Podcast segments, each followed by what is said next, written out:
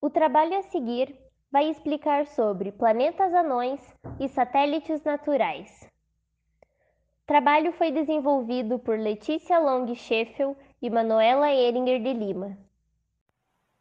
Na nossa explicação, vamos falar primeiro sobre os planetas anões. Planeta anão é o termo criado pela União Astronômica Internacional para definir uma nova classe de corpos celestes, diferente da definição de planeta e de corpo menor do sistema solar. Foi introduzido na resolução da UAI em 24 de agosto de 2006 sobre a definição de planeta para os corpos do sistema solar. Atualmente reconhecemos quatro planetas anões em nosso sistema solar, além de Plutão: Sirius, Nauia, Makemake e Eris.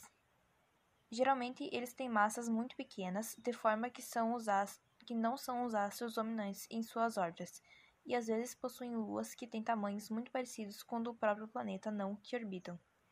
A principal distinção entre um planeta não e um planeta é que os planetas têm um caminho em torno do Sol, enquanto planetas anões tendem a orbitar em zonas de objetos semelhantes que, po que podem cruzar o seu caminho em torno do Sol. Agora, vamos entrar na parte do trabalho que explica os satélites naturais. Satélites naturais, que também podem ser chamados de luas, são corpos celestes sólidos que orbitam planetas. Há luas de todos os tamanhos e formas. Aproximadamente 200 satélites naturais orbitam os planetas do nosso sistema solar. Um fato interessante é que nos planetas rochosos, o número de satélites naturais é bastante reduzido, o oposto dos planetas gasosos.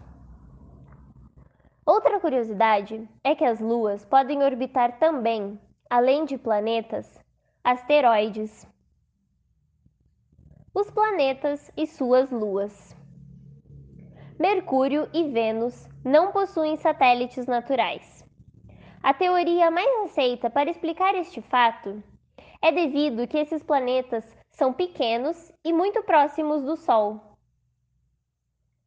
Terra Chamado somente de Lua, este satélite tem influência sobre a vida no planeta, como na formação de marés, por exemplo. A Lua possui atmosfera escassa e bastante passiva a colisões com meteoros, asteroides e cometas. E são estas características que formam as crateras na sua superfície. Marte. Dois satélites naturais orbitam Marte.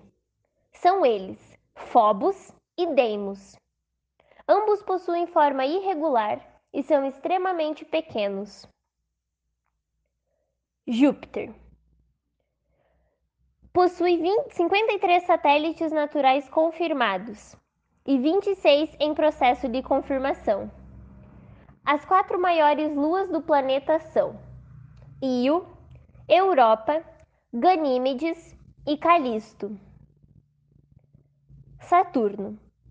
Atualmente, são 53 luas confirmadas e 29 em estudo na órbita de Saturno. As que merecem atenção especial são as chamadas de Encélado e Titã, pois possuem características muito similares aos aspectos do planeta Terra. Urano.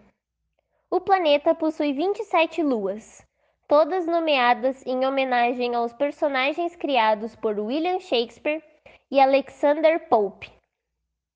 Estes satélites estão em constante processo de destruição e reconstrução. E quando destruídos, passam a compor os anéis em volta do planeta. Por fim, Netuno. 16 satélites naturais orbitam Netuno. Destes, o que merece atenção especial é Tritão, que possui toda a superfície coberta por gelo, além de vulcões ativos que expelem nitrogênio líquido.